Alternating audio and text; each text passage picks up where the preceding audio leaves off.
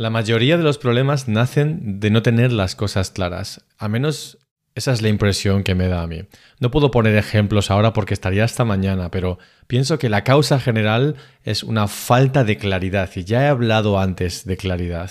Pero hoy quiero hablar de forma aún más práctica. Porque si no tienes las cosas claras, por así decirlo, ante cada decisión, y tomamos muchas decisiones durante el día, ¿con qué lo comparas? ¿Cómo sabes si sí o si no? El caso es que para mí sentirse perdido es una de las peores sensaciones que he podido experimentar. Prefiero el dolor físico a la sensación de que la vida se me escapa, eh, como si fuese arena entre los dedos, que pierdo oportunidades porque tengo suficiente inteligencia como para saber que eso que tengo delante mío es una oportunidad, pero no tengo la suficiente claridad como para saber si es para mí o no. Es decir, no puedo decidir. Porque una oportunidad es una dirección. Es una dirección hacia algún lugar, pero no tiene sentido si no sabes hacia dónde quieres ir. Espero que esto esté claro porque es muy sencillo realmente, pero te sorprenderías de la cantidad de gente que nunca se ha planteado lo que quiere. Que si le preguntas, por ejemplo, en el ascensor, lo del elevator pitch, ¿qué quieres? No sabría ni por dónde empezar o contestaría con generalismos como salud o dinero o trabajo, que son importantes, pero únicamente cuando no los tienes, pero cuando los tienes más o menos asegurados, ¿y ahora qué? Bueno, pues en estos casos, lo más efectivo que he encontrado es, primero, dedicar algo de tiempo a reflexionar, generalmente cambiando de entorno. Eso fuerza a la mente a la vez a reinventarse un poco, rompe los patrones típicos. Si puedes ir a pasear a un parque al que no haya sido mucho o nada, o coger el coche o algún tipo de transporte e irte a un lugar que casi nunca o nunca hayas visitado con un cuaderno o una tablet o algún lugar, sea físico o digital, donde apuntar o grabarte tus notas de audio, eh, te va a venir muy bien en esto de reflexionar y entender. Porque la clave es entender cómo has llegado aquí. Porque estoy seguro que en algún punto tuviste planes, trazaste algún tipo de plan u objetivo. Y la clave es en qué momento te dejaste llevar. Si nunca has tenido planes o los que tenías ya no te representan, entonces tienes que elegir algo. ¿Qué hacer en estos casos? Bueno, pues la primera pregunta que debes de hacerte es ¿cómo puedes mejorar? Ya que vamos a elegir un objetivo nuevo o una dirección, vamos a intentar incrementar mi valía, ya sea como ser humano, como profesional o las dos cosas. ¿Cómo puedes aportar más? Otra pregunta.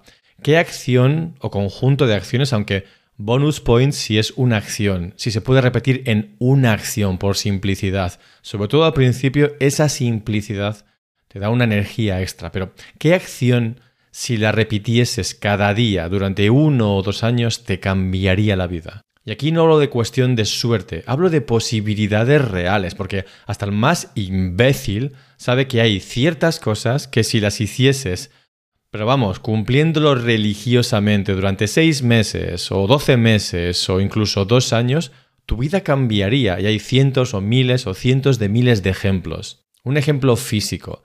Si por ejemplo fueses al gimnasio todos los días, por ejemplo de lunes a viernes, durante seis meses, doce meses o dos años, tu cuerpo físico cambiaría. Junto con tu cuerpo físico cambiaría tu sentido de valía probablemente, la confianza en ti mismo. Y eso impactaría absolutamente todo en tu vida. Tú te verías diferente por lo que los demás te verían diferente. Y ese feedback es extremadamente poderoso. Te atreverías a hacer cosas que ahora mismo son impensables para ti. Con lo cual, tu vida cambiaría. Y eso lo sabes, pero no lo hacemos. ¿Por qué?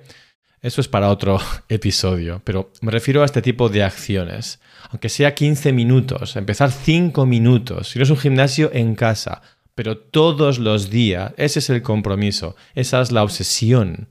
Por ejemplo, otro, intelectual. Si te dedicases a profundizar en aquello que te dediques o intentar crear una nueva habilidad que puedas en algún momento dedicarte profesionalmente, tipo cambio de carrera, no lo sé, algún tipo de incremento, algo relacionado con el conocimiento, si le dedicases 15, 20, 30 minutos todos los días durante uno o dos años, dime tú que tu vida no cambiaría, te convertirías en experto o en experta en eso y tus oportunidades y valía en el mercado, en este caso profesional, irían hacia arriba eh, increíblemente. Y esto lo sabes, pero no lo hacemos.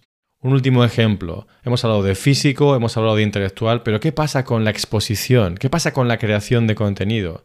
Si tú dedicases, un ejemplo, pues no sé, esos 15 o 20 minutos o incluso 30 o 40 a escribir o a grabar algo, a intentar crear una audiencia alrededor de un tema en el que sientas atracción, entusiasmo, conexión, y lo hicieses durante 6, 12 o durante dos años, tu vida cambiaría, te lo puedo decir por experiencia. Se abrirían ante ti oportunidades que antes ni siquiera, ni siquiera podías ver porque no estaban ahí. Sin embargo, no lo hacemos, ¿verdad? Hay alguna razón detrás. Lo que quiero decir es que lo más importante es que elijas algo y que diseñes un plan creíble, ya hablaremos de esto, que vaya de menos a más. Y eso sí, en cuanto lo tengas, tienes que ir a muerte con ello. Pero dirás, pero es que tengo miedo, Juan.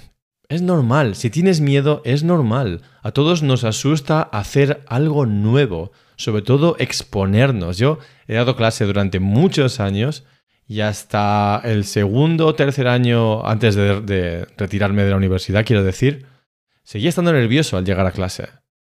Y eso creo que es bueno, realmente. De hecho, me retiré porque ya no me ponía nervioso.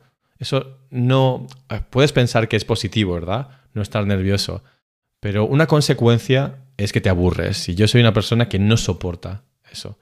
Entonces, es normal, es completamente normal tener miedo. El miedo está bien, como la frustración, es tu amigo. Así que no te pido que hagas como que no exista, como la gente del pensamiento positivo. Está ahí para ayudarte. Solo te pido que lo reubiques. Es un cambio de percepción. ¿A qué me refiero? A que el miedo mejor delante y no detrás. Me refiero a que pienses si no te da más miedo seguir así como ahora. Que pienses si no te da más miedo las consecuencias de hacerte viejo o vieja sin haberlo intentado.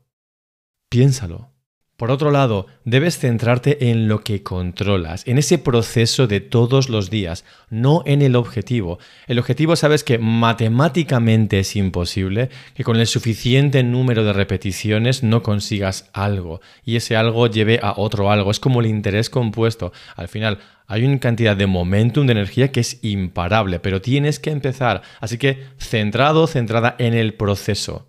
Puedes sentirte y debes sentirte satisfecho, satisfecha si has hecho lo que tenías que hacer hoy, sin importar si llueve, hace frío o tienes energía o no. Si es ir al gimnasio, es he ido al gimnasio. Si es hacer 10 minutos de elíptica, es eso. Si es escribir una página, eso es. Si es leer, no sé, durante 5 minutos, lo mismo. Si es grabar, lo que sea, esa acción que tienes que repetir de ese interés compuesto, si lo haces, ya has ganado.